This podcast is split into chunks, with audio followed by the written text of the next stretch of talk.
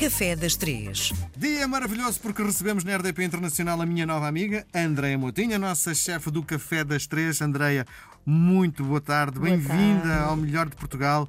Bom, antes de entrarmos propriamente na receita que nos trazes hoje, tenho de fazer umas provocações. Ai. Quais são as inspirações culinárias e, no fundo, a que ponto é que estas inspirações influenciam no teu trabalho? Sim. O que é que me inspira? Sim, porque assim, grande parte dos eh, chefes com quem eu converso dizem que o dia, qualquer coisa, Sim, é qualquer isso, tudo, coisa, tudo tudo, influencia. tudo está aí, no fundo estás em atividade criativa desde a hora que acordas até te deitares. Sim. Sim, é como um artista, eu acho. Qualquer coisa pode dar ali o, o trigger, não é? De ali fazer ali a minha cabeça dar aqui alguma coisinha e fazer alguma coisa de novo. Ou replicar, ou, ou pôr só aquele apontamento e por aí.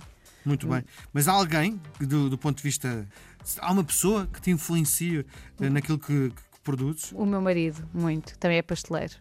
Ah, o Telmo também me influencia muito. Acho que é mútuo. Ah, acho que nós, ah, sempre que temos alguma ideia, partilhamos e há sempre uma interação de um com o outro, dizer, ah, mas se fizeste isso, ah, e aquilo.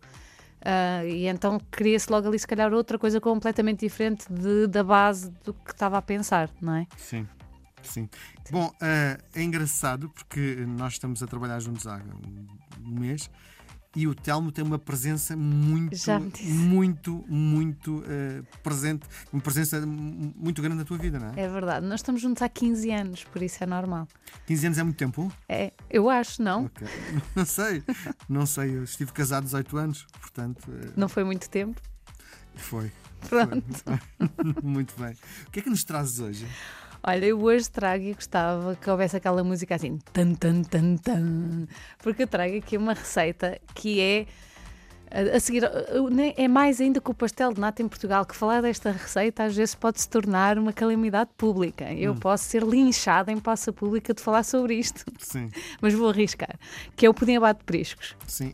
Já tive um produtor na emissão que tornou-se popular exatamente por produzir este pudim. E na tua perspectiva, é uma coisa muito difícil, é isso?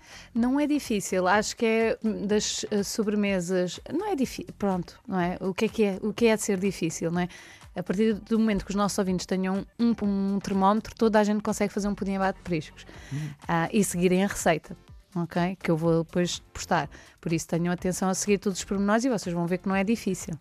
Ah, mas tem o seu quê de, de sabedoria, vá por assim dizer. Então, vamos a ele. Como se faz? Para já, tentar perceber a origem deste pudim vem de onde? do Conselho de Braga, de um padre, Manuel Joaquim Machado Rebelo. Existe um livro muito interessante sobre ele, que agora não me recordo do nome, mas que prometo que vou, irei, irei pronto, partilhar com quem quiser.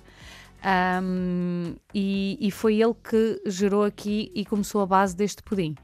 Este pudim eh, tem uma característica extremamente especial que eu adoro, eh, que é o presunto. É o salgado no doce. Ah, ou seja, nós fazemos um ponto de açúcar normal para um pudim. Nós fazemos, temos os- as gemas e depois temos este ex libris, que é o presunto, assim, um bom presunto, bem com muita gordura, que é para ficar ali bem o sabor do presunto, e vinho do Porto.